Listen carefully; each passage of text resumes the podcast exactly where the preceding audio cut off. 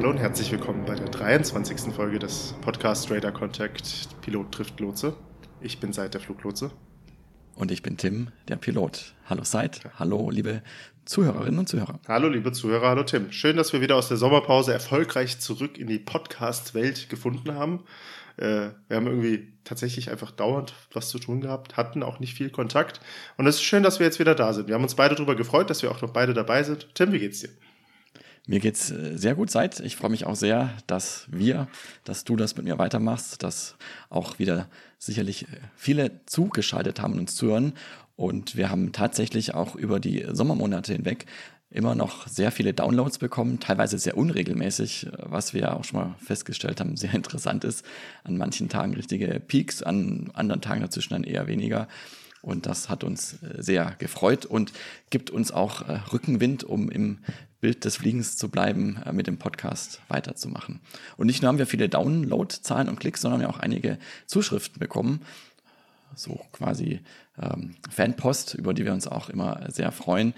Da sind zum einen einfach Rückmeldungen dabei von Menschen, die uns zuhören, beim Kochen, beim Zeitung austragen, auf Langstreckenflügen, also ganz spannend, wo und wie wir alles gehört haben, gehört werden.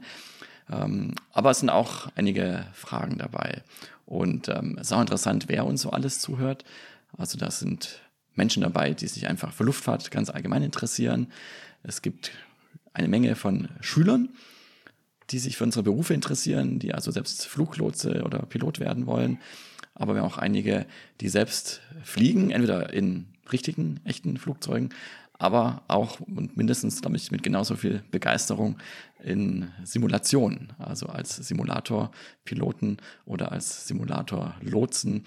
Und das freut mich auch sehr, dass wir auch bei denen äh, viel Gehör finden und mit denen auch in Kontakt treten, weil wir noch von, von denen immer wieder Fragen bekommen. Ja, was mich ja total gefreut hat, ist, dass die, also dass es quasi Interesse an den Fluglotsenjobs gibt. Also dass es Leute gibt, die irgendwie drauf stoßen. Die DFS macht relativ viel Werbung aktuell und in den vergangenen Monaten und Jahren. Und das ist cool, weil ganz viele Fluglotsen erzählen ja, ja, ich war da in Hamburg und wollte eigentlich bei, einer, bei der Lufthansa starten, aber da wurde ich nicht genommen und da gab es auch noch die DFS, habe ich gehört. Das ist jetzt mal wirklich bei einem Drittel der Kollegen von mir ist das die Story, wie sie zur DFS gekommen sind. Ähm, und das ist schön, dass es da irgendwie scheinbar auch ein bisschen Wandel gibt, dass die DFS äh, bekannter wird und interessanter. Von dem her, ähm, ihr könnt auch uns gerne weiterempfehlen, wenn ihr noch junge Absolventen der Schule haben, habt im Freundeskreis und Bekanntenkreis, die nicht wissen, was sie in Zukunft machen sollen. Ich will jetzt hier keine Konkurrenz gegen Tim aufmachen, aber Hauptsache nach Hamburg zum DLR, entweder für die Hansa oder für, für, für, für die DFS. Und Konkurrenz belebt ja auch bekanntlich das Geschäft. Und ich freue mich auch wirklich, dass wir auch viele Fluglotsen oder Interessierte an diesem Beruf als Zuhörer haben. Und ich habe ja schon mal gesagt, dass ich wirklich sehr viel Respekt vor eurem Beruf habe. Und ich glaube, dass das insgesamt ein äh, spannender und äh, sehr wichtiger und verantwortungsvoller Beruf ist. Und freue mich deswegen, dass wir da auch viele haben, die uns äh, zuhören. Aber Tim, jetzt, jetzt will ich jetzt hier nicht gegenseitig Bauch bepinseln, aber ich habe letztens einen YouTuber gefunden, Mentor Pilot. Das ist ein schwedischer Pilot, der für Ryanair, das können wir ja sagen, in Großbritannien stationiert ist. Dort Instructor, Assessor und ich weiß nicht, was alles ist, aber wunderbare YouTube-Videos macht.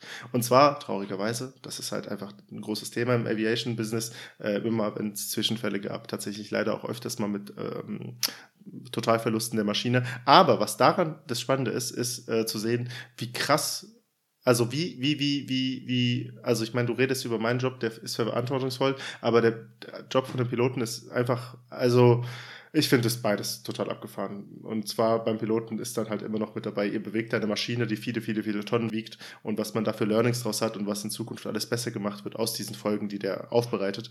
Und wie viel ein Pilot quasi jederzeit wissen und reagieren muss, um so ein 200 Tonnen Gefäß oder in deinem Fall, wie viel wiegt ein A320 voll beladen? 60 Tonnen? 60, 70, 60, um so ein bis 60, 80 Tonnen. 60, 70 ja. Tonnen Gefäß da wieder heil auf den Boden zu bringen, das finde ich auch beeindruckend. Also Props an unsere Sippschaft. Und wer uns joinen will, fühlt euch eingeladen. Wir werden sicher nochmal, das, das ist eine der Fragen, die wir bekommen haben. Wir machen heute nicht die ganzen Fragen, aber eine der Fragen, die wir bekommen haben, ist nochmal das Ausbildungszeug. Äh, es war an mich gerichtet, aber wir werden es sicherlich für uns beide nochmal aufgreifen und nochmal ein bisschen vertiefen. Aber seit du hast recht, unser Podcast heißt wir nicht, wir bebauchpinseln uns gegenseitig. Ich glaube allerdings, und das unterscheidet uns, denke ich, auch von anderen Podcasts, wirklich, dass wir eine sehr ausgewogene Sicht von beiden Seiten auf die Fliegerei haben. Und deswegen macht es mir auch so viel Spaß, mit dir, mit deinen Kollegen da drüber zu reden und gemeinsam in diesem System Fliegerei und Luftfahrt zu arbeiten. Jawohl.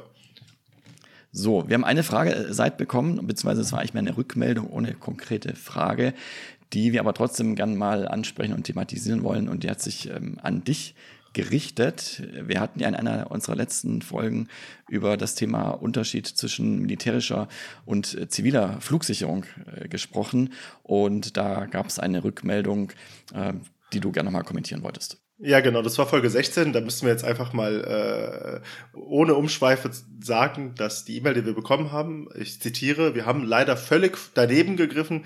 Ähm, ja, das stimmt. also es ging in der Folge 16 um, wie der Tim schon gesagt hat, Unterschied militärische, zivile Flugsicherung. Und da habe ich quasi ja viel erzählt und gesprochen. Und ich habe da halt mit meinem etwas eingeschränkten Blick auf dieses Thema nur ganz viel drauf geguckt, was habe ich mit denen zu tun. Und das, was ich mit denen zu tun habe, das sind doch nicht mal reguläre Bundeswehr-Fluglotsen. Darüber, wo ich gesprochen habe, das ist die, das sind die Controller des taktischen Kontrolldienstes. Die sind zwar auch bei der Luftwaffe, aber das sind keine Fluglotsen, so wie es auch bei der Bundeswehr tausende Fluglotsen gibt. Und was da eigentlich noch viel dober von meiner Seite aus ist, ich arbeite mit ganz vielen militärischen Fluglotsen zusammen. Also Kollegen von mir, äh, ich habe bestimmt 10, 15 Stück, wenn ich den gesamten Kontrollraum betrachte, noch viel mehr.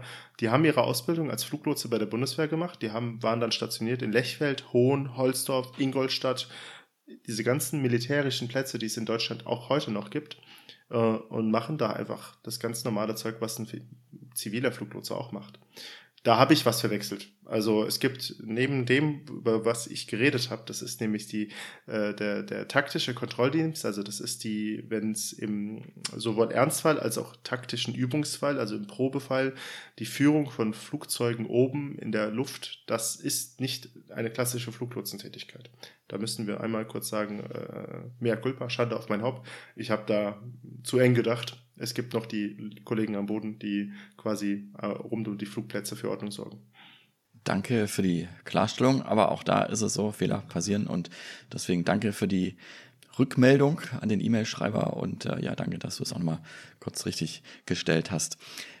Wir haben ja, wie gesagt, noch eine Menge andere Fragen und Anregungen bekommen. Die heben wir uns aber auf für eine oder mehrere der nächsten Folgen, weil da auch wieder ganz viel drinsteckt, über das wir auch länger sprechen können. Mal gucken, ob wir da sogar so eine ultra lange Folge machen und alle Fragen reinkriegen, weil das sind relativ viele, die wir bekommen haben. Wenn ihr noch Fragen habt, die euch so auf der Zunge brennen, die euch schon immer rumgetrieben haben, schreibt uns ruhig, dann machen wir vielleicht sogar eine ganz, ganz große Fragenfolge. Genau. Und heute geht's um, und äh, ich bin da drauf gekommen, weil ich äh, selbst ein Kind habe, das jetzt in die zweite Klasse gekommen ist. Und die haben an den ersten Tagen erstmal von ihren schönsten Ferienerlebnissen erzählen dürfen. Und da wir jetzt auch Sommerpause gemacht haben, äh, lieber Seid, habe ich mir gedacht, machen wir doch auch mal ein äh, Wir erzählen von unserem schönsten Ferienerlebnis-Special sozusagen. Eine Folge mit Rückblick auf unseren Sommer.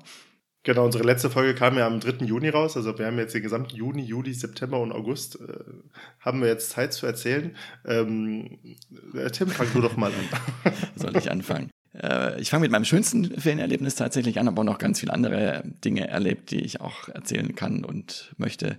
Ähm, aber mein schönstes Ferienerlebnis sozusagen war, dass ich selbst auch geflogen bin als Passagier ähm, und auch das mit der Fluggesellschaft, bei der ich arbeite, ist natürlich kein Zufall.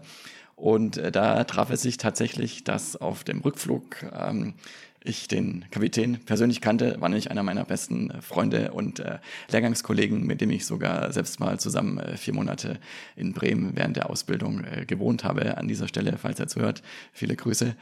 Und das war äh, so lustig, weil er hat das aus äh, einer kurzfristigen Planänderung herausbekommen, schrieb mir morgens noch, wir haben noch relativ viel Kontakt noch miteinander, telefonieren regelmäßig und schreiben uns und äh, schrieb mir dann äh, bis später Tim und Zwinker Smiley und ich so, hä, wieso? Und äh, habe gedacht, vielleicht telefonieren wir gegen später. Und dann waren wir am Flughafen, standen da am Fenster, haben den Flieger draußen stehen sehen. Und dann schrieb er mir nochmal, äh, wink doch mal bitte. Und habe ich mir schon gedacht, dass er wahrscheinlich da drinnen sitzt. Und äh, tatsächlich hat er uns dann äh, nach Hause geflogen. Und das hat mich sehr gefreut. Äh, zum einen, weil ich mich dann natürlich in, in sehr guten Händen wusste. Das weiß ich natürlich immer, wenn ich mit uns äh, fliegen bin. Aber es war einfach eben nett. Haben ihn auch kurz im Cockpit äh, besucht vom Flug. Während des Flugs geht's natürlich nicht. Aber das war wirklich eine schöne Begebenheit und hat dann auch den Urlaub nochmal schön abgerundet. Ähm, das war jetzt dein, dein Sommerurlaub, ne? Das war jetzt mein Sommerurlaub, genau. Ah, okay. Das war jetzt in, in, in den Sommerferien, ja. Kamen denn meine Grüße an? Das war genau das nächste. Das war auch auf dem Flug, ähm, wir uns dann plötzlich, nicht ganz plötzlich, ich wusste natürlich, dass das äh, kommt oder fast gedacht, weil ich dir ja immer schreibe, wenn ich fliege, egal ob als Passagier oder als Pilot, ähm, welcher Flugnummer ich unterwegs bin. Und dann wurden uns äh, tatsächlich auch noch persönliche Grüße von der Flugsicherung überbracht. Und äh, das war auch ganz witzig. Ja. Also da kam vieles zusammen auf dem Flug. Und äh, das war dann wirklich ganz, ganz schön, ja. Ja, ich habe sogar schon mal irgendwie auf ähm, Kollegen von mir lassen auch auf Langstrecken flügen, wenn sie halt in der Welt vernetzt sind und ganz viele Leute kennen, Leute grüßen. Und das Coole auf dem Langstreckenflug ist, dann bringt, bringt, bringt er dir die Flugbegleiterin oder der Flugbegleiter plötzlich manchmal auch so ein Shampoosglas nach hinten oder sowas. Ja, das passiert jetzt wahrscheinlich auf dem Ecoflug, äh, nee, auf dem Kurzstreckenflug, egal mit welcher Airline jetzt wahrscheinlich eher nicht, dass du plötzlich ein, ein Glas Shampoos davor gebracht kriegst. Aber ähm, ich hab, lasse trotzdem auch, wenn ich weiß, dass jemand fliegt, lasse ich trotzdem auch gerne Grüße ausrichten berichten, wenn es möglich ist. Ja? ja, also das war wirklich ein äh, schönes Erlebnis. Und ich werde auch oft gefragt, um das mal vielleicht ein bisschen auszubreiten, ob ich selber gerne als Passagier auch fliege oder wie ich mich dann erfühle, wenn ich in ein Flugzeug einsteige und nicht selber vorne sitze. Und ähm, ich muss sagen, da fühle ich mich in allermeisten Fällen, kommt darauf an, mit welcher Fluggesellschaft ich fliege. Ich versuche aber die Fluggesellschaften, wo ich mich nicht wohlfühlen, will, wohlfühlen würde, auch zu meinen, sind aber auch ganz wenige nur. Äh, ich fühle mich da immer sehr wohl und habe da viel Spaß bis vielleicht mal irgendwas außer der Reihe passiert, äh, dass man zum Beispiel an der Startbahn steht und es nicht losgeht oder, was ich auch schon erlebt habe, auf die Startbahn raufrollt, starten möchte und dann wieder runterrollt und nicht startet, weil ich dann einfach gerne wissen möchte, was los ist und mich ist dann in den Fingern juckt, selber vorne zu sein und zu wissen, was gerade passiert und vielleicht sogar mithelfen zu können, irgendeine Situation zu klären. Und ähm, ja, aber ansonsten fühle ich mich da immer sehr wohl und äh, macht mir viel Spaß, auch als Passagier zu fliegen, aber natürlich immer am Fenster, wenn es geht. Weil das Schönste am Fliegen ist ja auch das Rausgucken. Ja, also ich muss auch immer am Fenster sitzen tatsächlich. Ähm, das ist, ich geht, also ich geht gefühlt nicht anders. Klar, ich habe es jetzt auch schon mal geschafft, am Gang zu sitzen, wenn, seit ich ein Kind habe. Aber ähm, das heißt, der Flug, den, wo ich dich begleitet habe nach Helsinki, falls du dich erinnern kannst, da hatten wir Startprobleme des Triebwerks, der Autostart hat nicht geklappt. Da haben wir bestimmt zehn Minuten rumgestanden. Da hättest du schon mit den Hufen geschart, wenn du hinten hättest sitzen müssen. Ne? Das wäre so ein Fall gewesen, ja. Deswegen versuche ich auch selbst als Kapitän, wenn irgendwas Außergewöhnliches passiert oder wenn es mal irgendwie länger dauert, als man das vielleicht erwarten würde, die äh, Kabine, sprich unsere Kabinencrew und die Passagiere ähm, zu informieren, sobald es eben meine Arbeitsbelastung erlaubt, alle äh, frühzeitig da auf dem Laufenden zu halten, weil äh, ich habe auch selbst gemerkt, dass man da ganz viel Luft rausnehmen kann, die sich vielleicht auch aufstaut oder Unruhe vermeiden kann, weil die Leute eben halt nicht wissen, was los ist und auch eben viele dahin sitzen, die vielleicht Flugangst haben oder sich nicht wohlfühlen oder wenn es dann eben nicht weitergeht, nicht wissen, was los ist. Also da auch ganz klar und früh zu kommunizieren, äh, was los ist. Genau, weil ich eben selber weiß, wenn ich da hinsitze und ich weiß, was ist, dann werde ich unruhig. Auch wenn ich jetzt da keine Angst habe, weil es mich einfach interessiert und weil ich neugierig bin. Genau. Ja, ich hatte tatsächlich seit Corona-Zeiten auch meinen ersten Flug mal wieder, soweit ich mich erinnern kann. Wobei, nee, das stimmt nicht. Ich bin letztes Jahr geflogen. Aber ich hatte dieses Jahr im Sommer auch einen Flug. Ich habe an dich die Anfrage gestellt, dass du doch bitte auch mein Captain sein sollst. My Captain, oh Captain. Ähm, es hat leider nicht geklappt, ne? weil das ist halt einfach, den Flug hast du dir wahrscheinlich gewünscht, äh, aber die Senioritätsvergabe, da hat dich jemand wahrscheinlich ausgestochen. Wäre jetzt auch nicht groß weltverändernd gewesen, wenn du mein Kapitän gewesen wärst. Er hätte mir einmal kurz Hallo gesagt, aber ich hätte mich um meinen Sohn kümmern müssen. Mein Sohn hätte es nicht verstanden. und ich wäre genauso gut in Kopenhagen angekommen. Aber das war aber schön, mit ihm zu fliegen tatsächlich. Also das war, ähm, das war cool. Wir haben viel Zeit am Flughafen gehabt und haben uns da die Flugzeuge angeschaut und ich habe ihn im Vorfeld darauf vorbereitet, aufs Fliegen und habe ihm erzählt, dass es beim Start laut wird und bei der Landung. Ähm, und habe ihm auch so ein Video von einem startenden Flugzeug gezeigt und habe immer wieder gesagt, wow, guck mal. Und dann ähm, hat er sich das so ein bisschen angeeignet, dieses Wow. Und jetzt, egal wo wir sind, auch immer, wenn wir in der Heimat, in der Nähe vom Frankfurter Flughafen zu Besuch sind, das sind ja die ganze Zeit Flieger, guckt er jedes Mal in den Himmel, wow. Also habe ich da schon mal ein richtig gutes Priming gemacht, dass Flugzeuge irgendwie wow sind. Das scheint aber irgendwie in der Natur der Flieger zu liegen. Auch meine Tochter, die Kleine, wenn sie jetzt ein Flugzeug am Himmel sieht, sagt sie, Papa, da sind deine Kollegen. Und das finde ich mal ganz, ganz schön. Und ähm, du hast recht, ich fliege auch sehr gern mit Kindern und meiner Familie. Das ist immer ganz spannend. Es ist nicht immer ganz einfach, weil äh, wenn man dann noch ein Buggy dabei hat oder äh, das ganze Gepäck für die Kinder oder vielleicht auch noch Babynahrung, ist es immer sehr aufwendig und das System äh, Luftfahrt ist nicht immer so 100 Prozent auf Kinder ausgerichtet und zugeschnitten. Wir haben auch schon vor einigen Jahren mal eine Fernreise unternommen. Das war sehr schön, aber auch sehr aufwendig. Trotzdem macht es unheimlich viel Spaß, mit Kindern zu fliegen, weil, wie du gesagt hast, einfach die Begeisterung, die sich dann auch überträgt und äh, in beide Richtungen, also man selber quasi die Begeisterung so aus der Erwachsenenperspektive und so dieses Technikverständnis und was da gerade so passiert, an das Kind weitergeben kann, aber umgekehrt finde ich auch dann die Begeisterung der Kinder aufnehmen kann, die mit großen Strahlenaugen da an der Flughafenscheibe stehen, den Flugzeugen hinterher gucken oder dann im Flugzeug aus dem Fenster gucken oder ganz neugierig sind, was gerade passiert das finde ich immer sehr, sehr, sehr schön. Ja, und in Kopenhagen, da, was ich auch cool fand, das hat jetzt wieder nicht so richtig was mit dem Fliegen zu tun. Da war so ein Shop, wo man äh, hat ja immer irgendwie das Ding, dass man am Flughafen was zu essen braucht und zu trinken braucht und so. Und ich war vier Stunden am Flughafen, ich habe viel Puffer eingeplant, mit Kind halt. Ähm, und es war so ein 7-Eleven-Shop, in dem man quasi sich vorher autorisiert reingeht. Und dann kann man da drin quasi alles nehmen und dann sind da 18 Kameras, die beobachten einen und dann legt man wieder was zurück und dann nimmt man das und läuft einfach raus und das wird dann von der Kreditkarte abgebucht. Das fand ich cool. Also das ist, äh, das ist ich mag das immer, echt wenn man die Flug ja. Zukunft hat. Ja, ja und der Flug nach Kopenhagen war auch cool, weil ich persönlich, ich habe ja relativ viel mit dem Kopenhagener Airport im Norden meines Luftraums zu tun und ähm, das ist einfach Ah, das ist einfach ein schöner Flughafen. Also wir sind da parallel zur Öresundbrücke geflogen und dann verschwindet die da unters Wasser und witzigerweise bin ich dann gelandet, Koffer geholt, alles bla bla bla und dann sind wir wieder in den Zug eingestiegen und sind mit der Öresundbrücke nach Schweden rübergefahren äh, mit dem Zug und das war, alles war cool. Und dann habe ich da auch parallel quasi auf den Flieger gesehen, das war, das war, das war einfach ein rundherum schönes Erlebnis, ja. Aber ist auch einer meiner Lieblingsanflüge nach Kopenhagen. Also wenn das Wetter gut ist und man da über die Öresundbrücke anfliegt, man fliegt dann nochmal, man kommt ja quasi von Süden und landet dann nach Süden, muss also nochmal so eine fast 180 Grad Kurve vor der Landung fliegen, relativ tief über dem Öresund. Das sieht immer schon sehr schön aus. Toller Anflug, ja, genau. Äh, wo wir gerade bei Kindern waren, um das Thema Sommerferien jetzt noch mal ein bisschen zu beleuchten. Ich habe natürlich sehr viele Kinder jetzt auch durch die Gegend geflogen. Also zeig mir ein Bild vom Flugzeug oder von der Innenansicht der Kabine und ich kann dir sagen, ob Ferien sind oder keine Ferien sind, weil das ist schon wirklich sehr anders, was das Publikum angeht. Natürlich auch ein bisschen abhängig von den Zielorten, ob jetzt gerade Ferienzeit ist oder keine Ferienzeit. Ob es jetzt London ist oder Palma, je nachdem. Genau, London oder Palma oder äh, genau irgendwie die äh, erste Woche im Oktober oder ist ja schon so äh, Herbstferien, weiß ich gar nicht, oder irgendwie die mittlere Woche im August. Also das ist schon ein Riesenunterschied. Und äh, teilweise waren es wirklich sehr, sehr viele Kinder. Und ich habe mal geguckt, ich habe, glaube ich, meinen bisherigen Passagierrekord aufgestellt. Ich hatte in einem Flug insgesamt äh, 212 Passagiere insgesamt.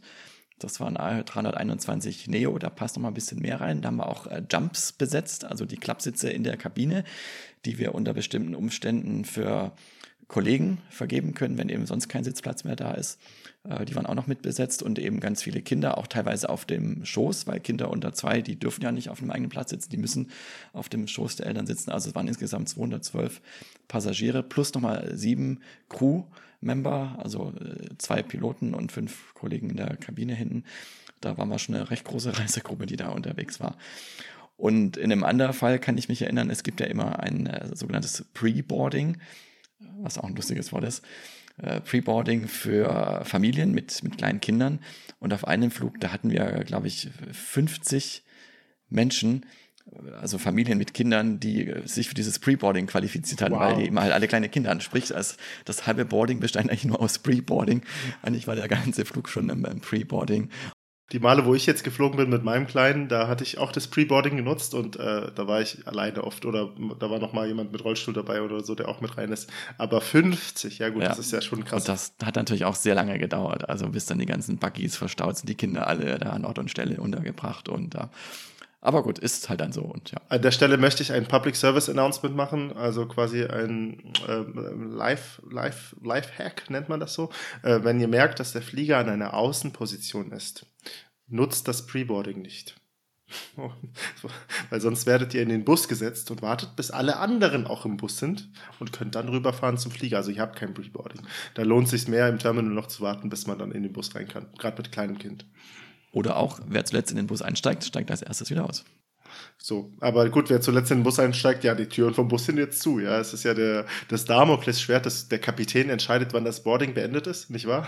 Nein, das ist ein bisschen komplizierter, weil da spielen noch ganz viele andere mit, weil ich als Kapitän ja auch nicht das Gesamtbild habe. Ich weiß ja auch nicht, ob noch irgendwo Anschlussgäste, die vielleicht ganz knapp dran sind, es doch noch schaffen können oder nicht. Also da haben wir heutzutage wenn du das Thema jetzt schon ansprichst, gehe ich auch kurz darauf ein, äh, durch das Telefon, was wir alle haben und auch verschiedene Apps mittlerweile sehr viele Möglichkeiten, da auch Informationen zu bekommen, äh, wann wir die Tür zumachen, sinnvollerweise und wann nicht und ob es sich nicht doch mal lohnt, zwei, drei Minuten zu warten, um, also kürzlich hatten wir mal einen ganzen Schwung, ich glaube, das waren irgendwie 30 Leute, die kamen von einem Umsteigeflug aus New York, äh, die waren dann auch zwei, drei Minuten später da. Wenn wir da die Tür zugemacht hätten, dann hätten die alle in die Röhre geguckt, im wahrsten Sinne des Wortes und da, dann hat es schon Sinn gemacht, da mal kurz zu warten. Aber das weiß ich natürlich so nicht, da muss ich dann auch irgendwo in der App gucken oder mal irgendwo anrufen und äh, kann mir die Informationen dann holen dann nehme ich die Aussage zurück, der Kapitän entscheidet das. Aber trotzdem ist es für, also es widerstrebt mir als Letzter einzusteigen. Also ich habe das schon ganz lange gemacht, so einfach zu warten, weil was will ich denn als erstes in der Röhre drin sitzen? Ja, also bin, da bin ich lieber im Terminal und habe mehr Platz.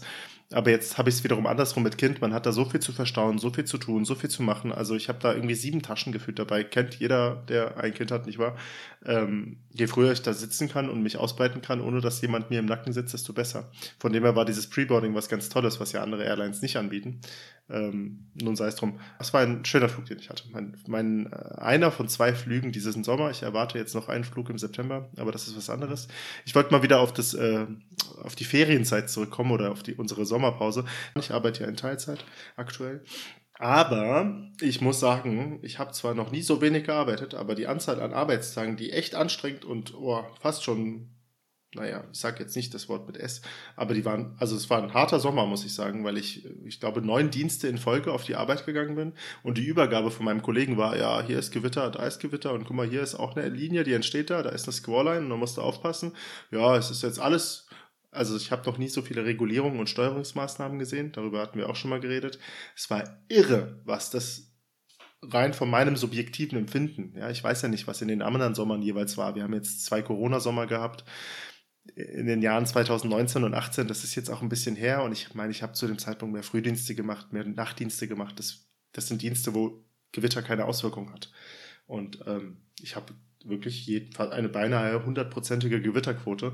Und sonst habe ich das so ein bisschen so, dass ich auf die Arbeit gehe und da auch so, es ist halt auch Routine, die kann man gut abarbeiten, aber der Sommer war sehr anstrengend. Ich kam jeden Tag nach Hause und war so, puh, mein Kopf raucht. Ähm, hast du da was mitbekommen von den ganzen Gewittersteuerungsmaßnahmen? Weil das habe ich so krass noch nie erlebt, glaube ich. Ich persönlich. Ich habe es indirekt mitbekommen. Ich war zum Glück selbst nicht ganz schwer betroffen, also musste nicht zum Ausweichflughafen fliegen, was ja einigen Kollegen passiert ist. Habe auch teilweise auf äh, Flightradar 24 meiner oder ich glaube sogar unserer Lieblings-App verfolgt, was die anderen Flugzeuge so machen. Es ging ja auch mal vor einigen Wochen ein ziemlich schweres Gewitter durch ähm, Bayern, hat auch den Münchner Flughafen dann betroffen mit Schließung und Umleitung und so weiter. Also da war ich selbst nicht von betroffen. Aber ich habe es natürlich mitbekommen, teilweise durch ähm, Slots, also durch Steuerung, dass wir eben später losfliegen konnten, äh, was natürlich nicht nur am Gewitter, sondern auch einfach insgesamt an der Verkehrsmenge im Sommer liegt. Ähm, habe auch unterwegs Gewitter gesehen, um die wir rumfliegen mussten. Also gerade bei den Alpen, da ist immer ganz gern Gewittertätigkeit. Äh, aber selbst jetzt betroffen, dass ich jetzt ausweichen musste oder irgendwie ein schweres Wetter reingeflogen oder an ein schweres Wetter rangeflogen bin, weil reinfliegen tun wir ja nicht. Das hatte ich nicht. Ich hatte allerdings tatsächlich äh, meine bisher, glaube ich, anspruchsvollste Landung oder meinen bisher anspruchsvollsten Anflug, äh, was das Thema Wetter angeht, erlebt. Aber das lag an dem Flughafen selber, weil es da eigentlich oft so ist. Und zwar war das in, in Lissabon. Und in Lissabon, der Flugplatz, der ist dafür bekannt, dass es da immer sehr windig ist und auch sehr böig und das auch bis fast zum äh, Boden runter, also bis zur Landung. Und äh, witzigerweise auch oft erst, wenn man schon relativ niedrig ist, also in der Höhe ist noch relativ ruhig und je näher man an den Boden kommt, umso äh, windiger und äh, schaukeliger wird das Ganze dann, bis man dann wirklich kurz vor der Landung jetzt ein paar Sekunden wieder in meistens ein relativ ruhiges Windfeld reinfliegt oder halt auch nicht. Man fliegt ja relativ viel übers Meer, Land, Fluss. Liegt es daran an den verschiedenen Thermiken über dem kalten Atlantik, dem warmen Fluss, dem noch wärmeren Land? Oder genau, zum einen das und zum anderen äh, sind vor der Landebahn und letztendlich ja ganz Lissabon selbst liegt ja auf so ein paar Hügeln. Also die Landschaft ist sehr hügelig und du hast eben am Meer immer einen Wind, genau vom Atlantik her. Und wenn der dann nicht gerade übers Land oder übers Gelände streichen kann, dann wird er eben verwirbelt und das spürst du dann relativ deutlich im Anflug. Und das war echt ein Anflug, das war schon bisschen Arbeit, bis wir da am, am Boden waren. Also da muss man dann, ähm, der, der Flieger, der ist ja eigenstabil grundsätzlich, also ein Geheimnis des guten Fliegens ist es, gar nicht so viel zu machen, sondern erstmal selber zu gucken, was der Flieger so von sich aus macht, weil man sonst äh, so in das Risiko des Überkontrollierens reinläuft. Aber da war schon ein bisschen auch gegen Anarbeiten angesagt. Und ähm, ja, auf der einen Seite war es ähm, anstrengend, aber hat auch äh, viel Spaß gemacht. Und wenn man dann die Landung gut hinbekommt, und das ist mir dann da auch, auch gelungen, also gut im, im Sinne von auch einigermaßen ähm, sanft, wobei man bei Wind jetzt nicht unbedingt auf eine sanfte Landung hinzieht, weil man will den Flieger auch sicher runterbringen. Aber in dem Fall äh, war es dann tatsächlich auch noch eine einigermaßen sanfte Landung. Ähm, zusätzlich dazu, dass sie eben auch sicher war, äh, war es einfach ein schönes Gefühl, dann da so angekommen zu sein. Und das war übrigens äh, um, um äh, kurz nach Mitternacht, also äh, letzter Flug abends äh, nach Lissabon. Und äh, ja, das war ganz interessant. Ich habe tatsächlich, ich kann mich an zwei Flüge erinnern, wo ich stärkere Turbulenzen hatte. Ähm, Barcelona einmal, das war einfach ähm, eine Wetterlage, die Turbulenzen verursacht hat kurz vor Landung extrem viel. Aber das andere Mal war Lissabon mit meiner Frau sogar zusammen und wir saßen da und wir haben ganz schön rausgeguckt und das war, also es hat sich einfach man kennt es ja kaum, ja. Wenn ich jetzt irgendwie hier von Frankfurt nach Palma fliege an einem schönen Wettertag, dann ist die, das, das, die größte Wackelei ist einmal, wenn das Touchdown ist, wenn die Reifen auf dem Boden ankommen.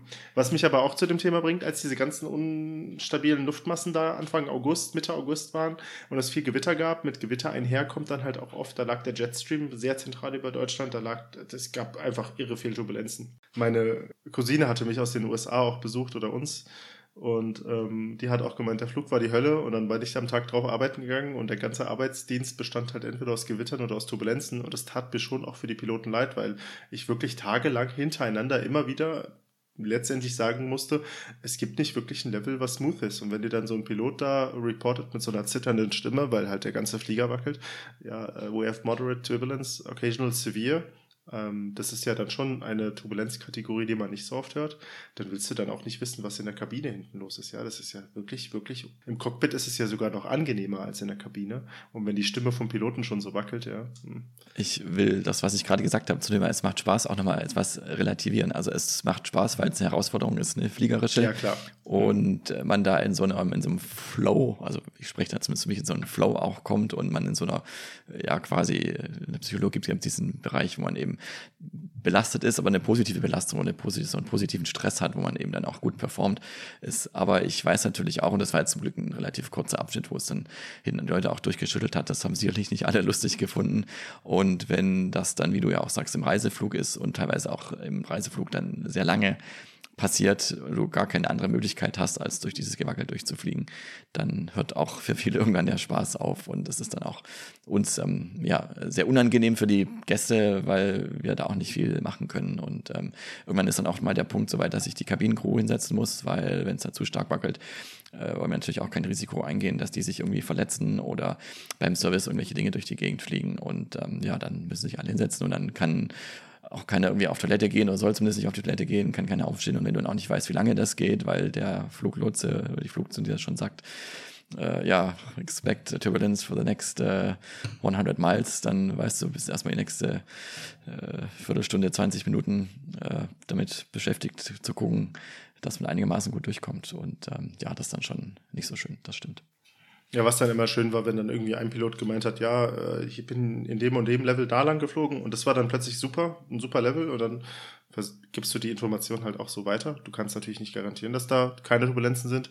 Und da hatte ich so zwei, dreimal die Situation, dass Piloten sich wirklich mit so einer fast schon freudigen, also es war wirklich frohlockenden Stimme sich bedankt haben, dass tatsächlich sie, das ist jetzt deren vierter Umlauf an dem Tag die haben den ganzen Tag schon Turbulenzen und das ist jetzt die erste Flugphase, wo die mal keine Turbulenzen haben. Das war so ein Pilot aus, äh, aus den Niederlanden, der hat sich riesig gefreut. Habe ich auch gedacht. Oh, das freut mich ja. Eine Anmerkung noch für unsere Zuhörer, die vielleicht ein bisschen Flugangst haben. Äh, Turbulenz, zumindest äh, so wie sie in den aller, allermeisten Fällen auftritt, auch wenn sie sich äh, sehr stark anfühlt, ist für das Flugzeug unkritisch. Also das, was als erstes äh, betroffen ist, sozusagen, sind die Menschen innen drin. Aber das Flugzeug hält sehr, sehr viel aus. Auch wenn die Flügelspitzen anfangen draußen zu wackeln, ist es eigentlich ein gutes Zeichen, weil die sind nämlich so gebaut, die Flügel, dass sie elastisch sind und die Turbulenz auch ein bisschen ausgleichen. Und äh, da braucht man sich überhaupt keine Gedanken machen, dass es in irgendeiner Weise gefährlich wäre für das Flugzeug. Apropos wackelnde Flügelspitzen. Ähm, ich glaube, irgendwie die maximale, der maximale Ausschlag von so einer 747-800 Flügelspitze sind irgendwie sieben Meter oder so, hoch und runter. Da, äh, oder noch mehr. Guckt mal YouTube-Videos von dem Start eines Fliegers, der noch am Boden ist. Da sind die quasi so nach unten durchgebogen. Und in dem Moment, wo der, wo der Flieger schnell genug ist, sodass Lift erzeugt wird, also Auftrieb am Flügel, biegen sich erstmal die Flügelspitzen total weit nach oben, bevor der Flieger abhebt das sieht total cool aus. Da kriegt man mal so ein bisschen eine Einschätzung dafür, wie viel Elastik, Elastizität in den Flügeln drin ist. Aber ja, ich glaube, es gibt ähm, immer wieder verletzte Passagiere. Deswegen auch der, der Hinweis, schnallt euch an. Das ist das, die größte Gefahr beim Fliegen, nicht angeschnallt sein. Kann man so sagen, oder? So die Anzahl an Zwischenfällen, wo man irgendwie verletzte Passagiere hat, immer Turbulenzen. Genau, das passiert immer mal wieder irgendwo auf der Welt.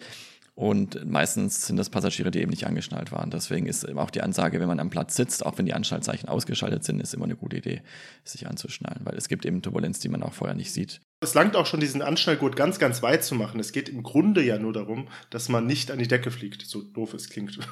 das kann halt, wenn die Turbulenz stark ist, passieren und die passiert manchmal unvorhergesehen. Das nennt sich ja so eine Clear Air Turbulence. Wenn man davon noch keinen Report hatte als ATC, als Flugsicherung, dann kann man darauf auch nicht hinweisen und dann ist das wie so, wie so ein Schlagloch aus heiterem Himmel. Da passiert nichts, der Flieger ist heil, aber die Passagiere können sich halt wehtun. Und natürlich, Essen fliegt dann rund, aber das ist ja nicht schlimm, aber so mit paar G-Kräften an die Decke fliegen, das möchte man vermeiden. Deswegen ist wirklich immer angeschnallt sein. Egal was ist, immer angeschnallt sein. Ähm, danke für den Hinweis, Tim. Äh, diese, diese, diese Thematik der Flugangst war ja auch mal ein Vorschlag, dass wir das als Folge machen, und zwar Mythen und Sorgen und Verschwörungstheorien rund ums Fliegen. Äh, vielleicht machen wir das auch. Seid, hast du Lust auf ein kleines Quiz? Erzähl. Ich bin nämlich jetzt über die letzten Monate auch ein paar neue Flugplätze angeflogen, wo ich vorher noch nicht war. Und da waren ein paar ganz schöne dabei. Teilweise durfte ich auch aussteigen und dort übernachten und mir ein bisschen die Stadt angucken. Ich würde dir einfach mal ein paar Drei-Letter-Codes. Oh, kannst du mir bitte Vier-Letter-Codes sagen? Ich wollte gerade sagen, es gibt natürlich einen Unterschied zwischen Drei-Letter-Codes und Vier-Letter-Codes. Das können wir auch mal gleich aufklären, was sich dahinter verbirgt. Und dann kannst du mal raten, wo ich da hingeflogen bin. Und unsere Zuhörer können vielleicht kurz mitraten. Und wer mag, kann sich jetzt mal einen Atlas holen oder eine Europakarte und mal gucken, wo ich so unterwegs war. Aber erstmal genau, warum sage ich Drei-Letter-Codes und warum sagst du Vier-Letter-Codes? Erklär doch mal, was hat es damit auf sich? Ja, das eine ist die ICAO Phraseology. Also ICAO benutzt Vier-Letter-Codes. Da hat jeder Flugplatz auf der Welt einen eindeutig identifizierbaren Vier-Letter-Code, also vier Buchstaben. Die ICAO ist die internationale Zivilluftfahrtorganisation. Genau, die, der, der, der Dachverband aller Flug, Luftfahrtsachen, von allem, was zivil stattfindet. Ähm, und diese vier Lettercodes, ich sage das jetzt immer wieder, diesen Begriff, das sind quasi ist eine Abkürzung für einen Flugplatz. Und ähm, dadurch ist der quasi nicht nur anhand der Abkürzung eindeutig erkennbar, sondern es hat eine Systematik. Also ich nehme einfach mal das einfachste Beispiel für uns Deutsche hier, Frankfurt oder dem BER. Das sind ja FRA und BER, ist ja quasi nur eine Abkürzung des Flughafens, aber es gibt keine Systematik, anhand der du jetzt erkennen könntest, äh, wenn du jetzt Deutschland nicht kennst, ich meine, du kommst aus Chile, BER, was ist das? Könnte irgendwo auf der Welt sein. Während der Vier-Letter-Code ähm, quasi ein Abkürzungssystem ist, anhand dessen man schon quasi mit den ersten drei oder zwei Buchstaben sagen kann, in welchem Teil der Welt liegt das denn.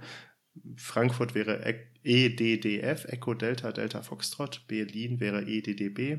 Und dann gibt es dann halt die verschiedensten der Welt. Ähm, beispielsweise alle Flugplätze, die in den USA liegen, fangen mit einem K am Anfang an. Äh, Spanien ist immer LE und dann gibt es dann quasi Barcelona, Madrid etc. Frankreich ist alles, was mit äh, LF, also Lima Foxtrot anfängt. Und dann noch andere unter Umständen. Und China hat zum Beispiel alles, was mit Z und A anfängt, oder? Z? Genau, Z ist äh, Z, China, Z, ja. Z, und A, oder? Oder ist A ist. Nee, A, das müsste irgendwas im Pazifik sein, das weiß ich gar nicht. Gibt's bei uns Nee, dann nicht. ist es nur Z, ja. Aber Z ist China, genau. Kommt, Z glaube ich, von China. Also was in der Umschrift mit Z auch anfängt. Da passt es witzigerweise.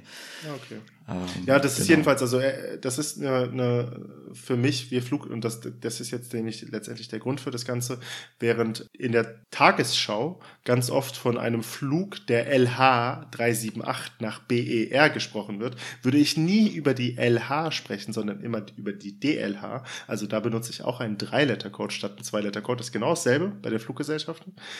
Und dann rede ich auch immer über die Vier-Letter-Codes, wenn es um den Flugplatz geht. Ähm, und, das, und wenn der Tim jetzt mit seinen drei Letter-Codes ankommt, ich kann wahrscheinlich drei Stück. Ich kann FRA, BR und Stuttgart, STR. Aber mehr kann ich nicht. Aber jetzt bin ich gespannt mit dem Quiz. Wir probieren es mal mit etwas Einfachem. Zum Anfang NCE, November Charlie Echo. Ja, Fange ich jetzt schon an. Nizza. Ja, richtig, Ja, genau. gut. Vier-Letter-Code wäre äh, LFMN. Ja, Lima, schon. Foxtrot, Mike, November, genau. LF wieder für Frankreich. Und MN, das hat sich dann die jeweilige Landesluftfahrtbehörde ausgedacht, genau.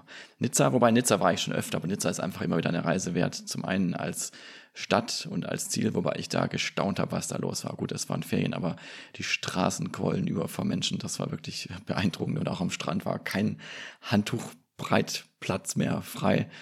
Nicht, dass ich mich da hätte hinlegen wollen, aber es war wirklich ähm, beeindruckend. Naja, aber Nizza ist eben auch fliegerisch äh, schön, weil du in aller Regel eben kein Standardverfahren hast für den Anflug. Es gibt zwar eins, das wird auch bei schlechtem Wetter genutzt, aber das führt halt direkt über ähm, sag ich mal, hochwertiges Gebiet, was so die Bebauung und die Menschen betrifft, die da wohnen, also hochwertig auch im, im monetären Sinne und äh, da ist man dann angehalten, außen rum zu fliegen.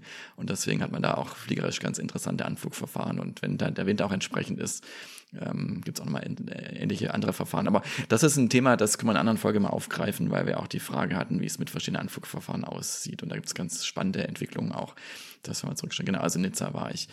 Gut, äh, wir bleiben mal weiter im Süden. Seit ein Ziel, was wir neu haben, was auch ein super schöner Anflug war, wo ich allerdings nicht ausgestiegen bin. Das ist jetzt wirklich ein bisschen schwieriger. Das ist äh, OVD, Oscar Victor Delta. Hm. Ist das Sevilla? Nee, ne? Nee. nee Ich sag dir mal den. Vierletter-Code. Ja. Das ist L-E-A-S, Lima Echo Alpha Sierra.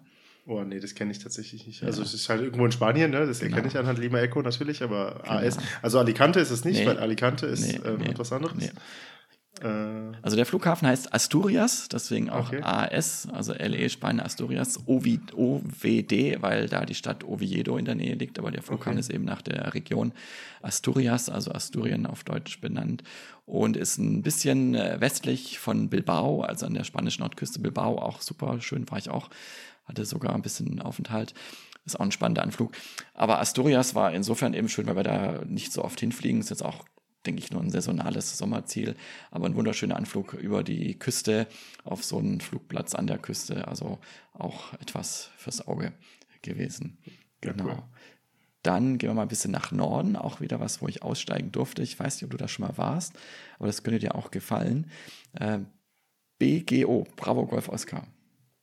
Bergen, oder? Ja, sehr gut. Das ist Bergen. Nee, da war ich noch nicht. Ich Ja. war tatsächlich noch nie in Norwegen. Das ist ein Reiseziel von mir. Auf jeden Fall. Also Oslo ist äh, super schön. Stavanger war ich auch schon. Jetzt war ich auch mal in Bergen, durfte da auch mal aussteigen. Äh, auch toll. Ist ja gar keine große Stadt. Also die norwegischen Städte sind ja alle nicht so riesengroß. Jetzt von Oslo mal abgesehen. Aber wirklich schön. Da ist ja die ganze Altstadt auch irgendwie Weltkulturerbe. Und das war auch, auch toll. Und auch der Anflug dahin. Also ich glaube, da bin ich auch bei deinen Kollegen erstmal vorbeigekommen. Und dann geht's da an Stavanger vorbei. Das ist so ein bisschen nördlich davon, dann nach, nach Bergen. Genau, da durfte ich auch hinfliegen. Cool. Dann äh, hatte ich ähm, noch Flüge, da war ich ähm, in, in Dublin, bin ich mal ausgestiegen, das ist auch sehr interessant. Äh, Vilnius, auch so ein Geheimtipp, wo man jetzt vielleicht nicht so unbedingt hinkommt. Also das war ein, war ein ganz interessantes Ziel. Und dann ein äh, Flugplatz, äh, das vielleicht als letztes, MRS, Ist das Marseille, das oder? ist Marseille, genau. Marseille, ja, oder? Und auch ja, Marseille ist ja eine schöne Stadt. auch eine sehr schöne Stadt. Auch fliegerisch sehr interessant, weil es da einen sehr steilen Anflug gibt. Normalerweise haben wir ein 3-Grad-Profil, also 3 Grad Winkel zum Boden. Aber in Marseille liegt, wenn man von der einen Seite her anfliegt, also von Südosten kommt, so eine Hügelkette vom Flugplatz. Und um über die drüber zu fliegen, muss man eben mit 4 Grad. Also das klingt jetzt erstmal nicht viel, aber ist Flieger schon ein deutlicher Unterschied äh, mit 4 Grad anfliegen. Und ähm, ja, ist auch fliegerisch ein bisschen was anderes, als man das vielleicht sonst so gewohnt ist. Und ähm, das bringt mich jetzt zu einem anderen Punkt, das habe ich nämlich auch gemacht. Das war am Anfang meiner Sommerferien sozusagen oder am Anfang unserer Sommerpause. Äh, da war ich nicht im Simulator gewesen für meinen jährlichen Check- und äh, Trainingszyklus.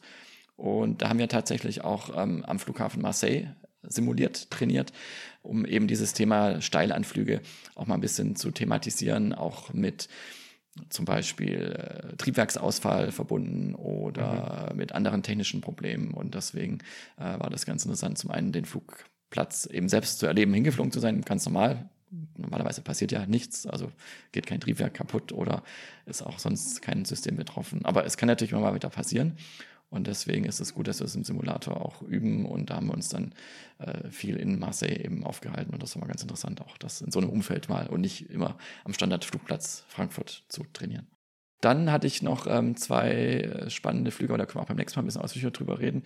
Wir haben nämlich ein paar Flugplätze, die äh, fallen unter eine besondere Kategorie, für die man entweder eine besondere Einweisung braucht oder sich gesondert vorbereiten muss. Wir haben ja unser normales Kartenmaterial, aber es gibt eben auch zusätzliches Material mit äh, Videosequenzen, mit oh. zusätzlichen Erläuterungen um die muss man eben vorher sich mal angucken, bevor man da hinfliegen darf. Und da darf auch nicht jeder hinfliegen. Da braucht man dann von Seite der äh, Firma auch eine spezielle Genehmigung oder Einweisung oder Zulassung.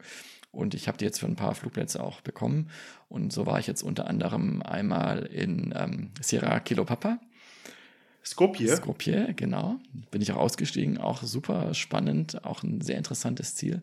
Also Skopje, Nordmazedonien und äh, war gerade gestern äh, in Sierra Juliet, Juliet, SJ. Das habe ich ja nachgeguckt, das hast du mir geschickt, weil ich das natürlich geschickt. nicht kannte. Genau. Das ist Sarajevo. Da war ich in Sarajevo, genau. Und äh, da bin ich jetzt nicht ausgestiegen, habe ich hoffentlich bald, weil wir da auch Übernachtungen haben.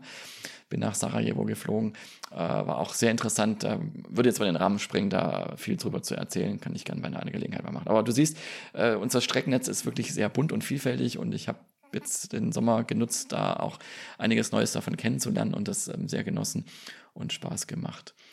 Und abschließend vielleicht noch, und das ist dann eigentlich so quasi mein zweitschönstes Ferienerlebnis gewesen, war nämlich während des Fluges, ich bin in der Sternschnuppennacht oder einer der Sternschnuppennächte jetzt im Sommer geflogen.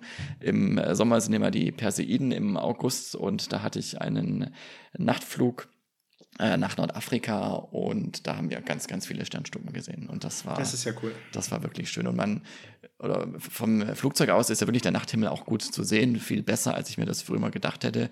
Ähm, man hat zwar die Cockpitscheiben zwischen sich und im Cockpit ist auch so ein bisschen Beleuchtung natürlich, die sich reflektiert, aber dadurch, dass du eben so weit über der Atmosphäre drüber bist und da nichts mehr das Licht schluckt, hast du eine ganz andere klare Sicht auf die Sterne. Und insofern waren auch die Sternstuppen da ganz schön zu sehen. Und das war wirklich das ein gut. tolles, tolles Erlebnis. Ja, die Perseiden waren leider ja bei uns hier am Boden sichtbar ab halb eins irgendwann.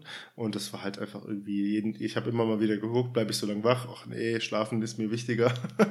Und dann war ich dann doch immer im Bett, als die unterwegs waren und wir haben immer mal wieder uns auf den Balkon gesetzt, wir sind hier relativ dunkel, aber wir haben leider nicht wirklich Sternstuppen gesehen, wir haben viele Satelliten gesehen. Ja. Also so anstrengend es bei Nachtfliegen manchmal auch ist, es hat auch wirklich seine, seine schönen Seiten. Zum einen ist ja wie bei dir auch mit den Nachtdiensten, es ist, es ist ruhig oder es ist einfach anders. Man kann auch mal andere Dinge möglich machen, wie direkt fliegen oder requesten oder vergeben.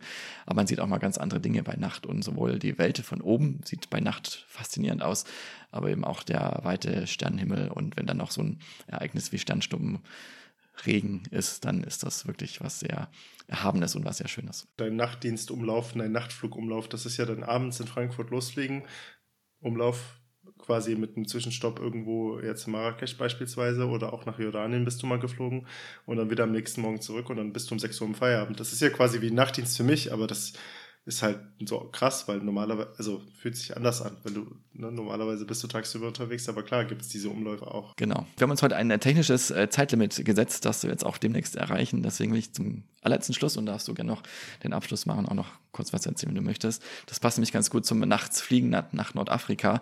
Ich habe wieder Bücher entdeckt von Antoine de Saint-Exupéry der ist ja vor ziemlich genau 100 Jahren selbst geflogen, war ja einer der äh, Flugpioniere, er hat sich ja selbst auch nur als nebenbei Schriftstellern den äh, Berufspiloten bezeichnet. Aber wir alle kennen ihn ja als Schriftsteller vom äh, kleinen Prinzen, aber er hat auch ganz viele andere tolle Bücher geschrieben, wo er seine Postfliegerei-Zeit gerade in Nordafrika und er war auch mal eine Zeit lang an so einem äh, Luftpostflugplatz äh, irgendwo in, äh, in, in Marokko, glaube ich, oder Mauretanien ähm, beschäftigt. Äh, wer sich dafür interessiert, kann ich sehr empfehlen, da mal ein bisschen reinzuschmökern. Das ist eine ganz tolle und spannende Lektüre, die einen so ein bisschen in die Anfänger der Fliegerei zurückbeamt. Ja, cool. Das klingt interessant. Wenn man da zurückguckt, ich habe auch mal in den Anfängen der Schifffahrerei mal ein Buch gelesen. Also was ist die Anfänge? Das ist wahrscheinlich die geht ja, geht ja ewig weit zurück. Aber es ist dann auch wiederum spannend zu sehen, wie viel davon sich äh, wiederfindet in der, in der, in der Luftfahrt heutzutage. Also die, die Verknüpfung von dem Ganzen ist auch irre.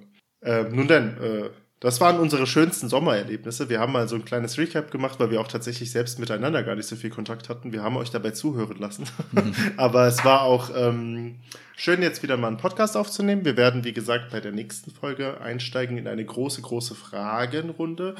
Und für die letzte Folge des Jahres haben wir uns ein kleines Special überlegt. Dazu erzählen wir nächstes Mal mehr. Wie gesagt, für die nächste Folge, dann, ich kann mir vorstellen, dass wir tatsächlich versuchen, mal alle Fragen, wir haben eine ganze Liste jetzt mittlerweile an Fragen offen, dass wir die zusammenpacken und gucken, könnte mal eine längere Folge werden, aber dass wir da relativ großes Roundup machen, mal alle Fragen beantworten. Wenn ihr noch Fragen habt, schickt sie uns. Ähm, Unsere Mailadresse ist podcast.radar-contact.de. Wir freuen uns aber auch sehr über äh, lobende Worte und über Kritik, wie wir sie bekommen haben zur Folge 16. Ähm, ist immer cool, auch was dazu zu lernen. Und sonst hoffen wir, dass ihr das nächste Mal wieder reinschaltet, wenn wir dann auch wieder sagen, Radar Contact Pilot trifft Lotse. Vielen Dank fürs Zuhören. Willkommen zurück aus dem Sommer. Willkommen in den baldigen Herbst. Ich bin Seid der Fluglotse. Und ich bin Tim, der Pilot. Tschüss. Tschüss und bis zum nächsten Mal.